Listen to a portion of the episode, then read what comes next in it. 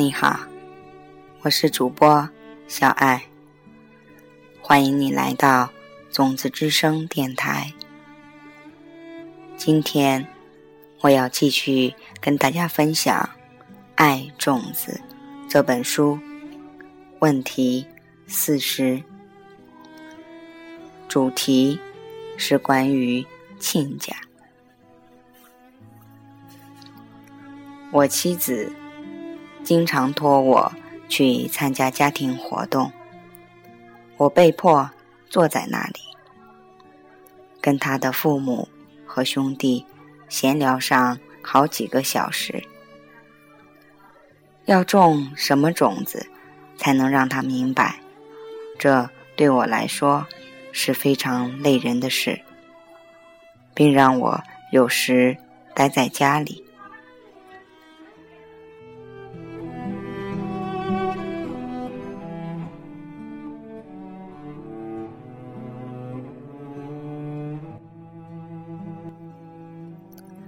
塞缪尔在一家墨西哥小餐馆里向我提出了这道问题。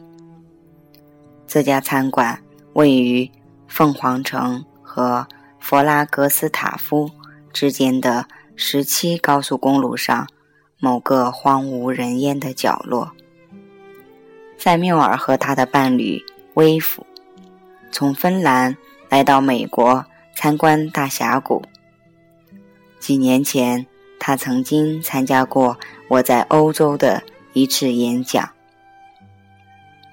餐馆主人约瑟来自危地马拉，是我的老朋友。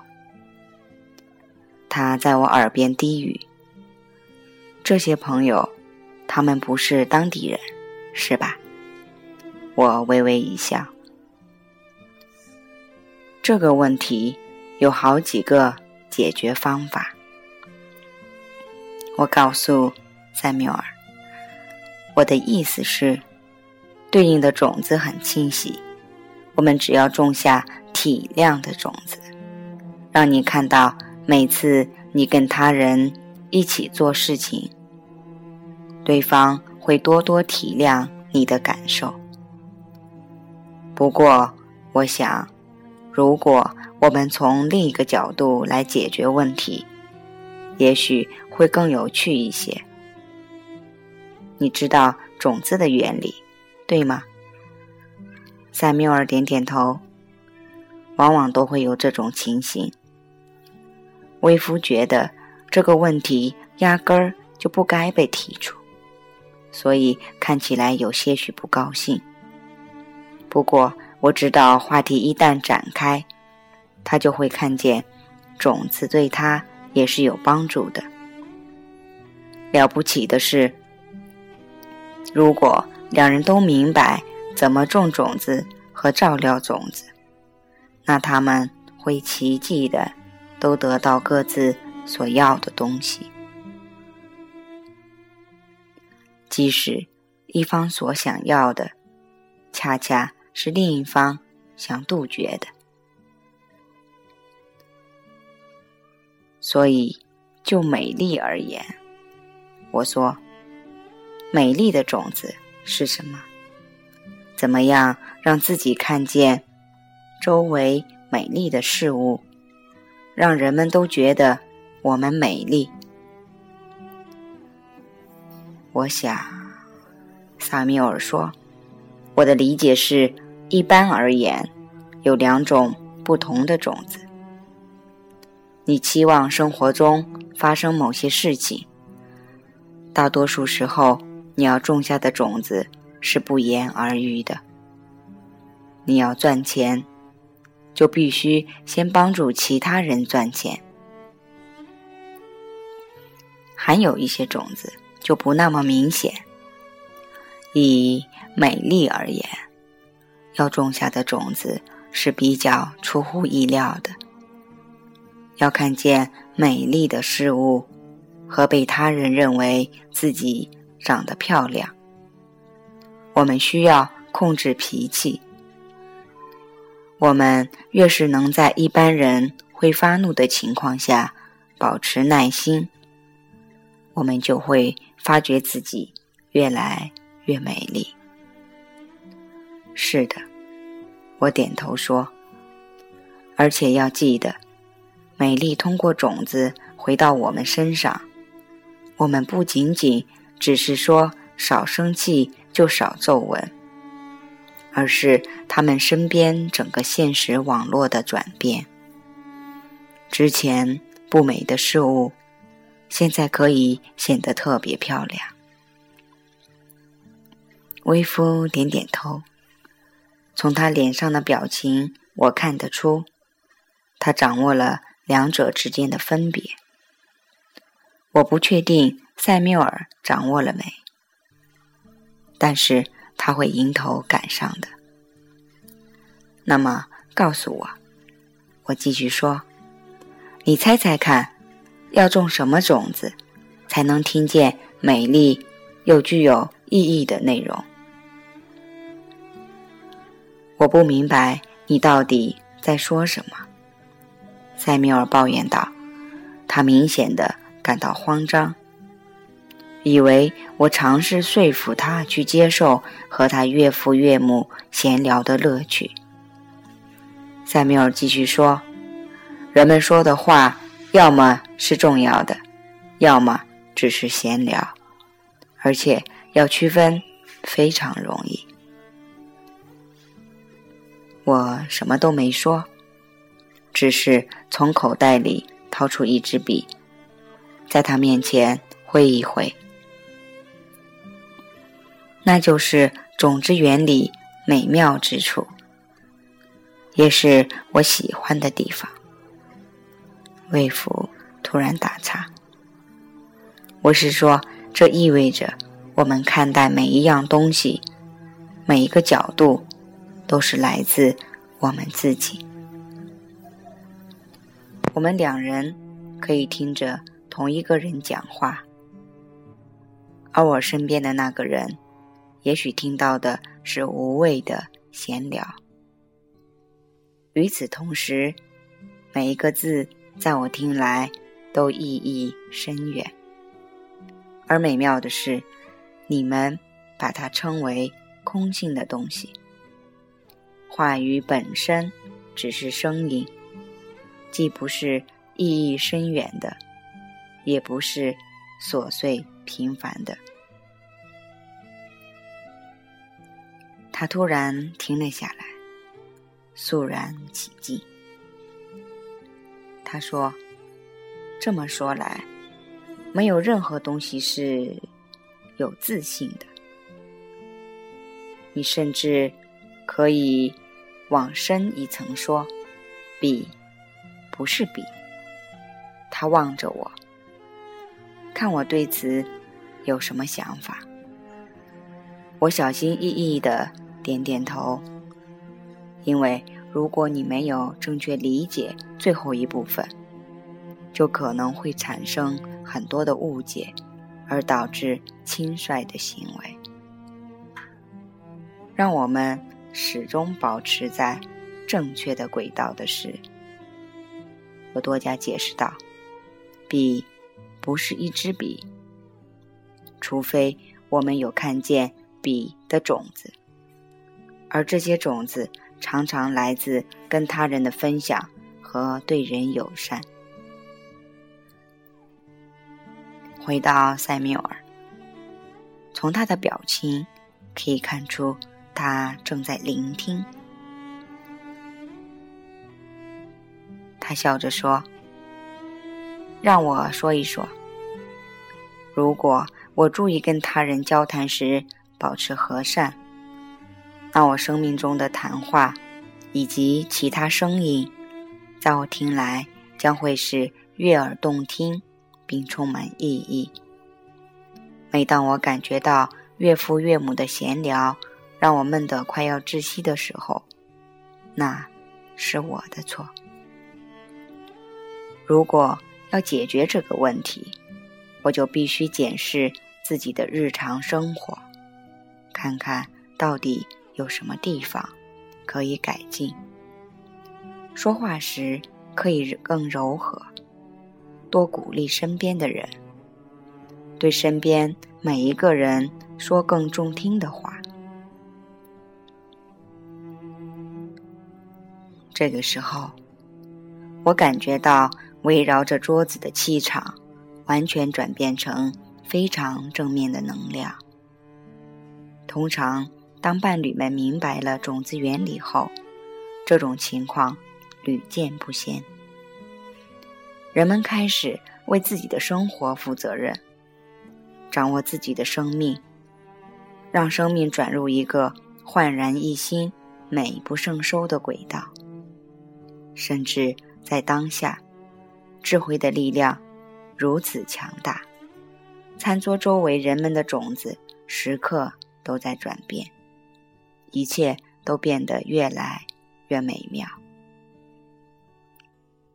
约瑟从柜台后面走了过来，把一大碟油炸蜜糕，一种墨西哥糕点，重重的放下。那糕点上沾满了蜜糖，往下流淌。每一个人在吃的时候，都难以避免的会把粘稠的蜜糖弄得到处都是。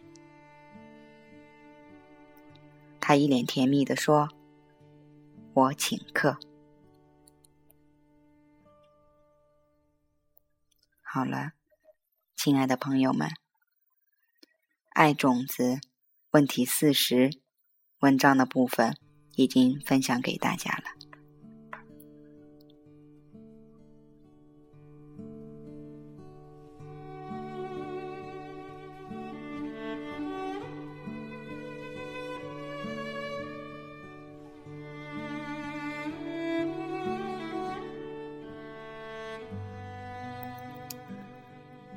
小爱想要分享的是，在亲家。这个主题里，在问题四十中，这个问题应该是很普遍的，尤其是在我们中国人的生活中，常常要有亲探友。在节假日的时候，我们或许常常会遇到这样的情景。对于小爱来说，就有这样特别深的体会。我的婆婆家里讲的家乡话，我基本上听不懂，所以每次回到老家，我就要听着家里的那些老亲戚在不停的讲话，而我坐在旁边，只能像。我们故事的主人公那样子，可能也是非常累人的事情。那其实对于金刚智慧来讲，它就是如此的贴切我们的生活，能够让我们从自己生活中，从你不喜欢的，对你来讲是问题的部分着手去实践它。那谈到这一点，小爱也想跟大家分享一下这几个月来我自己应用的一些成果。首先，我种出了一个非常完美的婆婆。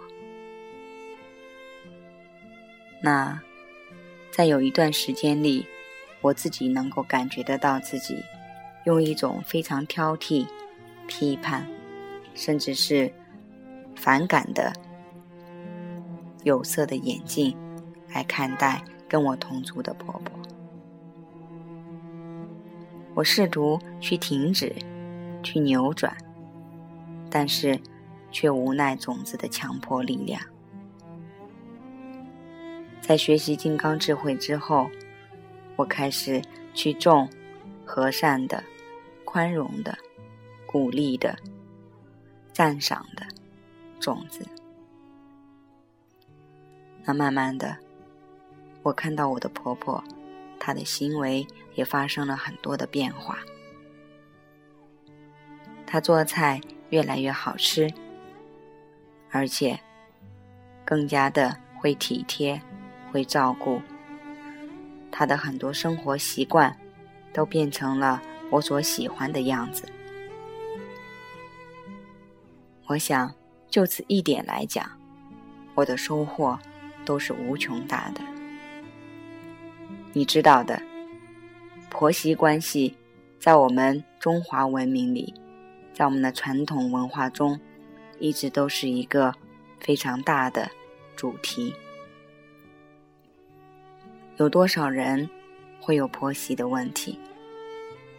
有多少的婆婆，多少的媳妇，多少的丈夫要去处理这个问题？那我想说，我会继续去种这样的种子，那么我就有一个完美的婆婆。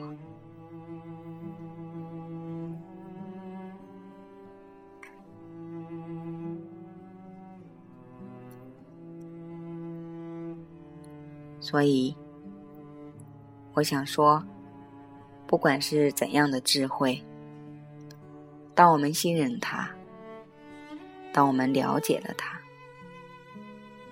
我们需要做的下一步就是去行动，持久的行动。最后，我们会看到结果，我们会亲身体验到。这其中的美妙。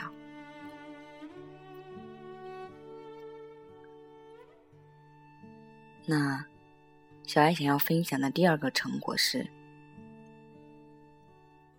我的妈妈的担心和恐惧。在我离开我上一份工作的时候，我的妈妈有很多的担心，她担心。我的事业会越来越走下坡路。实际上，他明显的担心我会赚不到钱。他对于钱没有安全感，所以在那段时间里，我决心要去种下一个富足的心态的种子，因为。这一切都来源于我。我曾经，或许在那时候的当下，我也有担心和忧虑，不是吗？有多少人在辞职、找新的工作，或者要创业的时候，都要面对对未来、对未知的恐惧呢？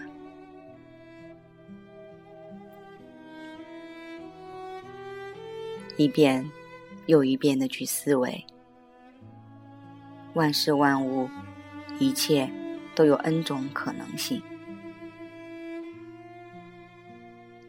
这一切都来源于我们自己。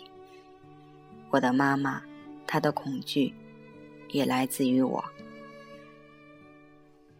当我持续的去做冥想，去从我的大脑里，我的内心深处。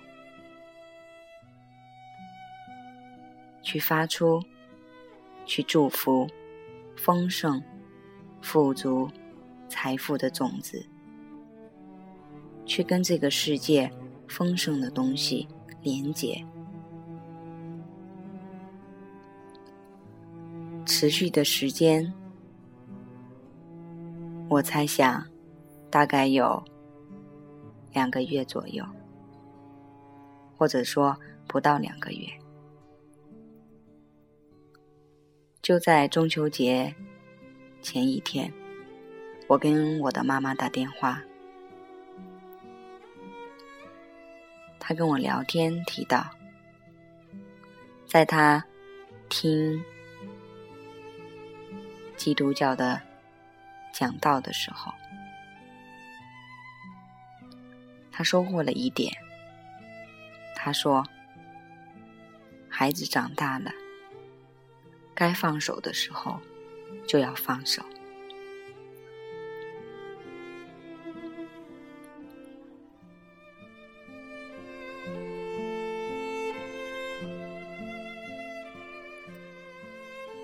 我们并没有去提关于钱的问题，关于我的工作事业的问题。但是，我们真的已经身心都已经领会了彼此，并且放下了所有的担心和恐惧。现在的妈妈已经变成了一阵风，而不是绳索。它拖着我，继续飞得更高、更远。我想，母女之间的感情又得到了更大的升华。这样的感情，不是我们在人生中。去体会到最动人的部分吗？我和妈妈都成长了，所以这是我在生活中应用并且体证到的。